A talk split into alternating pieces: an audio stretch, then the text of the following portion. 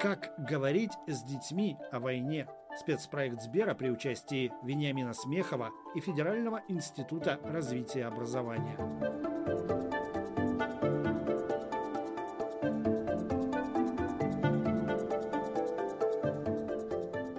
Здравствуйте, дорогие друзья!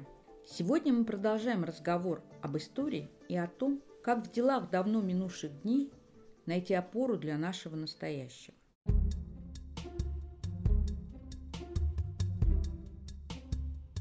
Урок, который можно вынести из Освенцима и других концлагерей после тщательного анализа был следующим. Те, для кого ориентиром служил смысл, миссия, которую нужно было выполнить в будущем, имели больше всего шансов выжить. Это слова Виктора Франкла, ученого-психолога, основателя одной из школ современной психотерапии. Почти три года он сам провел в концлагерях, потерял там семью, сам оказался на грани жизни и смерти. Он говорил, что выжил благодаря большой цели. Он хотел издать книгу и спасти от отчаяния как можно больше людей. Каждый день Франкл вспоминал главы утерянной рукописи, чтобы выйти из лагеря и написать книгу заново. А пока это было невозможно, поддерживал и спасал от отчаяния таких же узников, как он сам.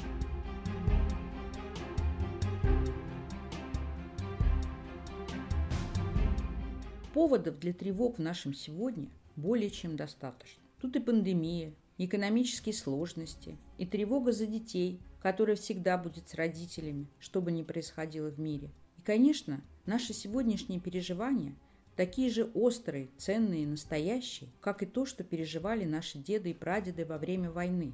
Но, возможно, есть что-то в их опыте войны и победы, что мы можем с вами использовать сегодня. Один из ответов в работе психолога Виктора Франкла, чью цитату мы выбрали эпиграфом к сегодняшнему разговору.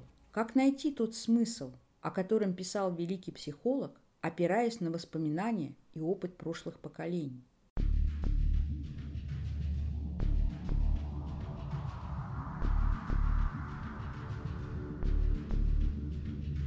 Я считаю, что время войны счастливым быть можно, но если хранить в памяти счастливые воспоминания и находить э, в жизни какие-то моменты для радости, то счастье будет. Во время войны счастливые люди не могут быть счастливыми. Потому что из всех членов семьи кто-то находится в войне, могут его убить, ранены, попадать в плен. Все дома переживают за него. Коротко ясно как папа мне рассказывал, счастливым, может быть, он и был, но в очень таком узком понимании счастья.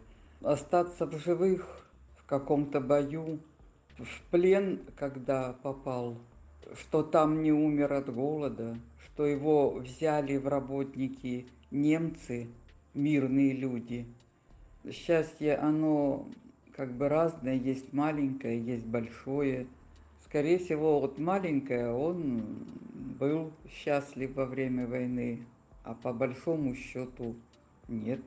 Я вспоминаю вот э, бой в Мараварах, э, когда э, за один выход, первый боевой выход отряда, погибло 28 человек спецназовцев, которые просто сами себя подрывали. Конечно, это был такой удар для всего отряда, да и бригады тоже, да и не только бригады в Афганистане, то осталось таким пятном черным, потому что не хотели, боялись сдаваться духом, знали, чем это кончается.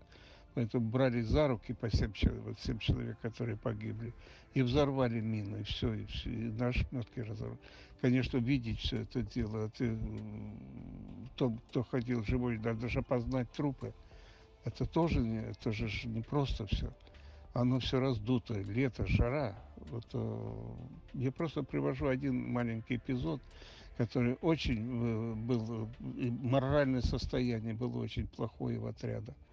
Э, война – это просто такой образ жизни, поэтому там все есть. И горе, и, несчастье, и счастье.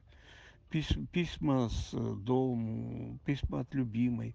Как же это пляши, это в армии же это принято. Как бы там ни было тяжело или э, трудности какие-то, но он читает это письмо, его радует, наполняет счастьем.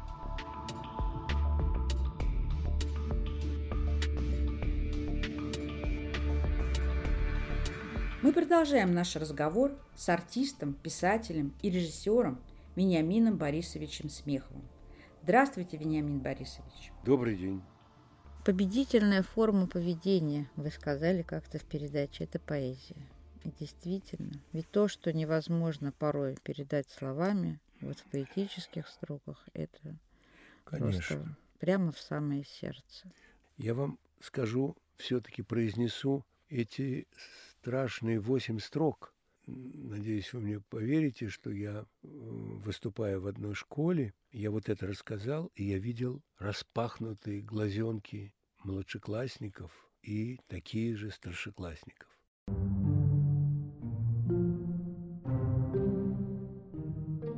Близкими театру на Таганке были замечательные поэты войны, фронтовики-поэты Слуцкий, Межеров, Наровчатов, Акуджава, Самойлов.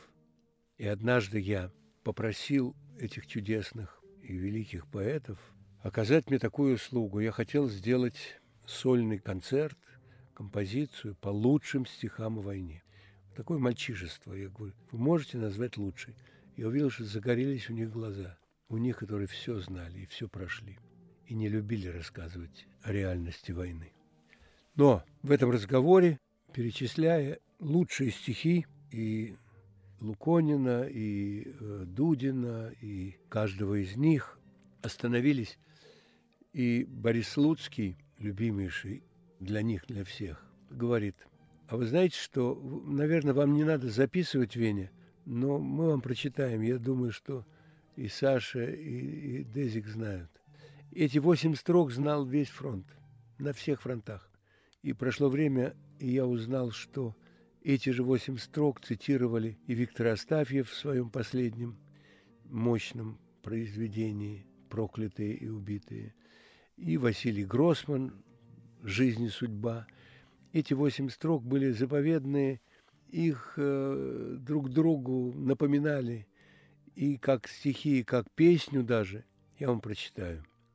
Это реальная война, и это реальная гибель вокруг, и это танкисты – мой товарищ, в смертельной агонии Не зови понапрасну друзей, Дай-ка лучше согрею ладони я Над дымящейся кровью твоей.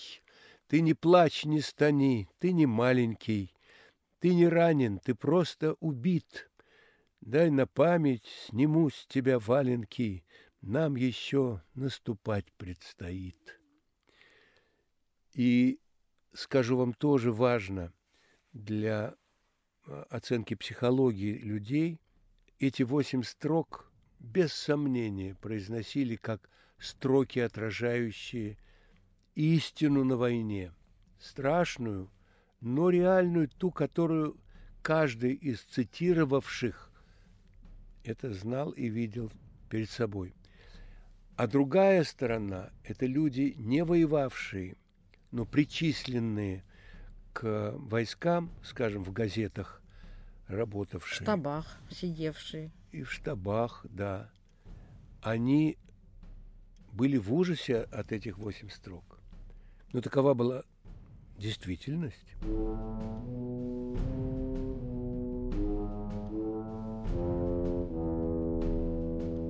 Это строчки танкиста, боевого танкиста, который вышел из войны инвалидом, и э, в нем было 22 пули. И оставалось, по-моему, еще 4 или 5. Одну из них он показывал на руке своей. И он Дегин. Это танкист, герой войны, дважды представленный к званию Героя Советского Союза, мальчишка, который жил в пограничном городе, Могилеве-Подольском, и за два шага до первых уже атак фашистов на его родной земле он вырвал для себя право вместе со своими товарищами называться взводом, а потом ротой при истребительном батальоне. Это все звучит очень громко, но в жизни это было у мальчика – которому только что исполнилось 16 лет, он перешел в 10 класс и никогда этот десятый класс он не закончил. Вот эти слова действуют безошибочно на мальчишек. Он не мог закончить, потому что он должен был воевать. Он не поехал с мамой в эвакуацию. Ему необходимо было убить Гитлера и всех, кто был рядом. Это была такая не просто мальчишеская, это был хороший класс и хорошие учителя. И узнали мы о том, что это были замечательные преподаватели по истории и по литературе русской через 70 с лишним лет, когда нам повезло с моей женой делать фильм об этом человеке, то есть быть у него в гостях. Это Ион Дегин, уже очень-очень известный.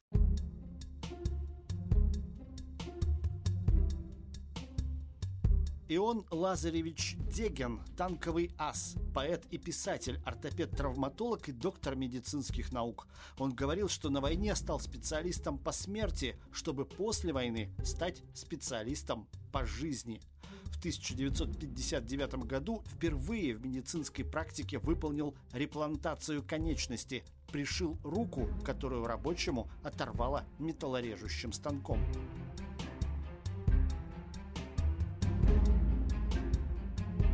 А нам он для канала «Культура», для фильма рассказал, что тяжелейшее уже третье ранение, уже третий госпиталь, а он неуклонно, он по-сумасшедшему вырывался из, как только ему врачи разрешали, и двигался дальше, и достиг от нуля, который называется «мальчик кончил девятый класс». От этого нуля достиг до звания капитана – и танкиста, и вся грудь в орденах, а в планшетке стихи.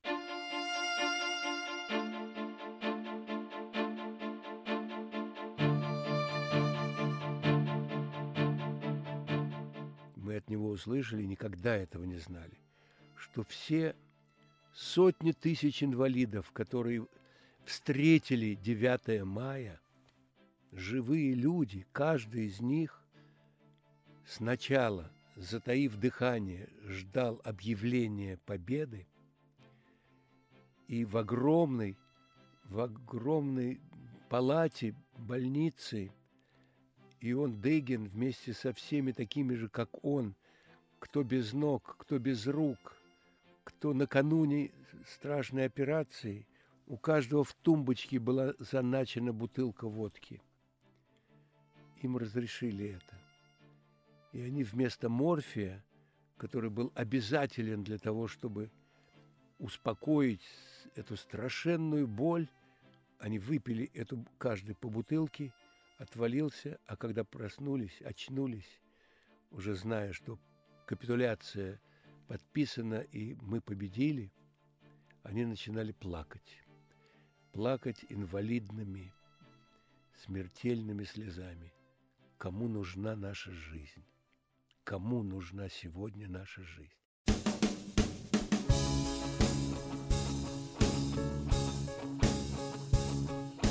Как можно любому, даже грубому мальчишке или девчонке рассказать, вот, вот какие чувства испытывал такой же, как ты человек, но старше тебя или такой же, такого же возраста, который узнал о победе. И сколько же было пролито слез на улицах Москвы, где меня из, из детского сада привезли домой. И все вокруг были счастливы, а тетя Аня, родная моя тетя, мамина сестра, рыдала, потому что у нее на руках была бумажка. Ваш муж Григорий без вести пропал числится пропавшим без вести. И тетя Аня не, год, не годами, а десятками лет ждала его с фронта. Так вот, это были сотни тысяч и миллионы, а это был каждый реальный человек. Разбудить фантазию у ребенка совсем не трудно. Если вот эти вот псевдофильмы будет их фантазией о трансформерах там и так далее, то как же на них вот эта простая истина может дойти, что мне стоять в театре на Таганке как э, исполнителю главной там, роли ведущего в спектакле «Павшие живые», на сцене рядом со мной такие же, как я, еще никому не известные. Известный был только Юрий Петрович Любимов, э, автор этого театра и режиссер этого спектакля о погибших молодых поэтах. И каждый из нас был сыном фронтовика. Боря Хмельницкий, Алла Демидова, Зина Славина, Володя Высоцкий, Валера Золотухин, я. Мы на сцене дети фронтовиков, играем вот этих поэтов, которые погибли, а в зале сидят такие же, как мы. Это было через 20 лет после победы. И я читаю Константина Симонова стихотворение, которое знала вся советская страна. «Жди меня, и я вернусь». А у меня в голове и в душе дядя Гриша, который вот-вот вернется, потому что тетя Аня так этого хочет. Она хочет порвать это извещение о том, что он без вести пропавший. Вы знаете, Вениамин Борисович, вот вы рассказываете, а у меня прямо такая вибрация внутри идет, потому что в моей семье тоже есть без вести пропавшие. Это старший брат моей бабушки. И сколько она жила, а прожила она долгую жизнь, почти 90 лет, мы его искали. И она до последнего не верила, что он умер. И мы его искали всеми доступными нам средствами. Когда вы рассказываете о историях вот таких героических, Ион Дегин, я вспоминаю нашу родственницу, а, которая в сороковом году поступила в ГИТИС, а в сорок первом ушла на фронт. Сперва была радисткой, потом стала снайпером. По ее собственным словам, а, она убила 129, как она пишет, фашистов. Вы знаете, о ней вспоминал недавно Таир Салахов, известный художник. И он с такой любовью, с такой теплоте написал о Зибе Ганиевой, которая была ранена, и 11 месяцев ее в больнице выхаживали, хотели ей ампутировать ногу, потому что заражение крови, но все-таки спасли. А спасла ее жена тогдашнего председателя правительства Шверника Мария Михайловна, и не 11 месяцев она выхаживала вот эту юную, молодую азербайджанскую девочку.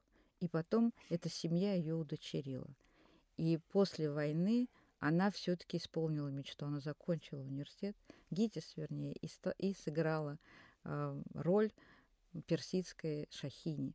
Понимаете, вот такие судьбы, и э, это переворачивает действительно сознание. Ты когда начинаешь вот обо всем этом задумываться, и даже мысленно представляешь вот тот образ жизни и те обстоятельства, в которых они жили. И когда вот вы говорили об этом спектакле, я посмотрела семилетней давности фильм, в котором вы рассказывали о всех трудностях, которые были, преследовали и любимого, и всю вашу труппу, когда вы его ставили, и об этом вечном огне, который там, да, кто это главный по пожарной части, то запрещал, то разрешал и так Нет, далее. Нет, главное, что не было еще впервые вечный огонь да, да, да. зажегся в театре да, на Таганке да, с да. разрешения генерала главного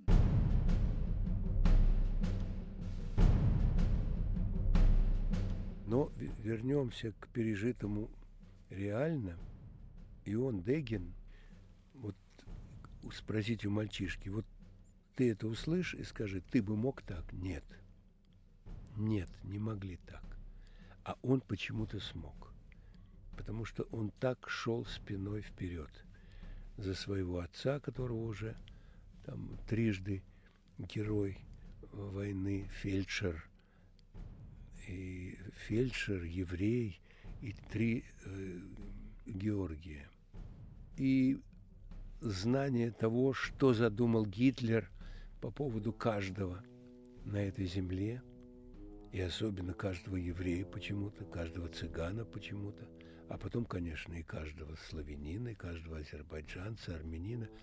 Это все по порядку должно было случиться. Но этот мальчишка – вооружен был каким-то невероятным э, чувством праздника будущей победы. Вот это ярость, предчувствие того, что мы одолеем и уничтожим, его тащило вот так.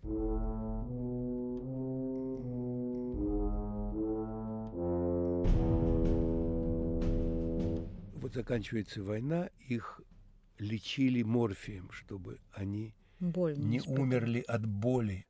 И, и они вылечивались. И, наконец, война, они рыдают, вот то, что я сказал, они беспомощны перед миром, потому что благодарность только в газете, благодарность только в, в красивых маршах на Красной площади. А вот этих всех покалеченных войной, и вот это я помню, как они ходили, вернее, двигались без ноги и сидели на, на, на всех улицах Москвы, естественно, не только Москвы, но я помню Москву, и вдруг никого из них не стало. Вычистили, очистили от героев войны, очистили от этих людей, которых называли огрызками или осколками. И когда мы с женой посетили, я выступал на изумительном озере Валаам, нам местные жители рассказывали, что вот вы видите некоторых людей вот в каком-то очень горестном виде, они дети тех огрызков, которые стонали и, и эти огрызки войны.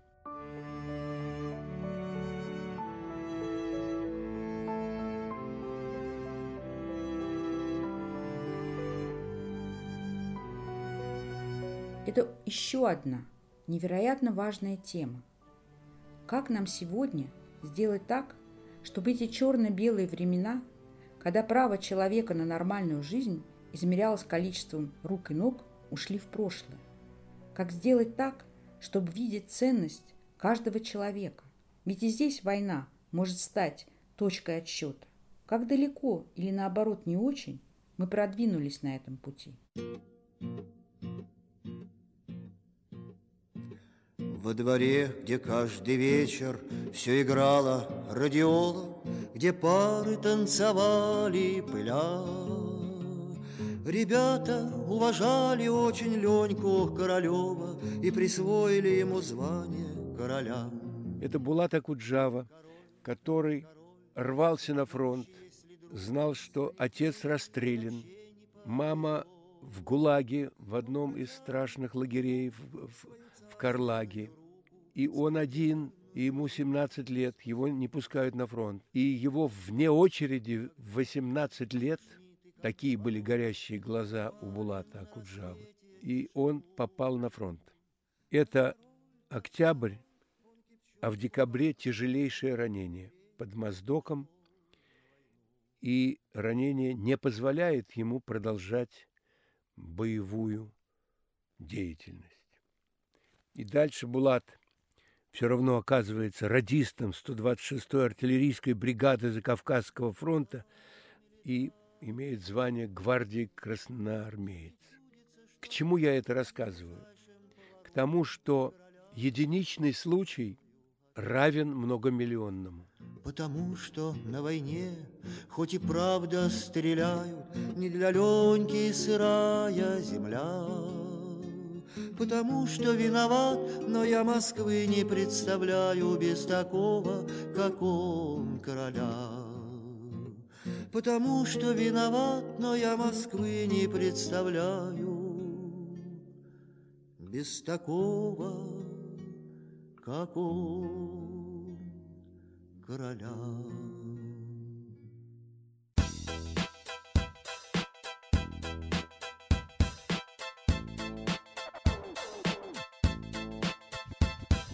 Мы попросили Елену Шлягину, доцента факультета психологии Московского государственного университета, присоединиться к нам и прокомментировать нашу тему. Елена Ивановна, вот как нам история может помочь, какой дать ресурс, чтобы мы преодолевали ситуации сегодняшнего дня? Главный вопрос, кто я? Я последователь? Я потомок? Такая идентичность, я потомок тех, кто победил э, в Великой Отечественной войне, то это шаг к формированию гражданской идентичности. Вопрос, кто я, он сейчас э, как никогда актуален, потому что ни малыш, ни старшеклассник не может определить.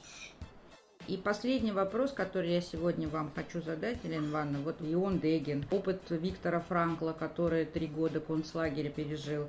Как вот эти практики поиска ресурсов в таких сложных ситуациях э, про людей, которые выжили вопреки, не благодаря, как они нам, эти практики выживания в таких аварийных ситуациях, дают нам, какой ресурс?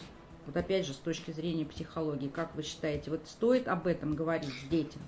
Я считаю, что об этом просто необходимо говорить, потому что в критической ситуации у нас всплывают ситуации преодоления. У нас всплывает то, что мы слышали. Мы же э, живем э, в контексте вот всех этих рассказов. И если они существуют, то они будут появляться в сознании. У нас же на самом деле очень мало этих рассказов а, вообще везде, на телевидении, в школе, на уроках, в семье. Вот эти вещи это тоже ресурс.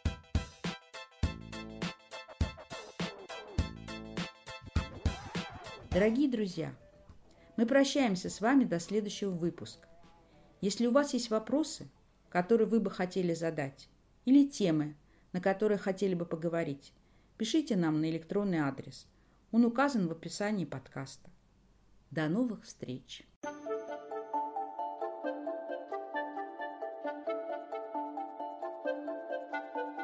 Подкаст создан по инициативе и при поддержке программы «Сбер для детей и родителей» Дирекции по развитию корпоративной культуры Сбера и Сберзвука.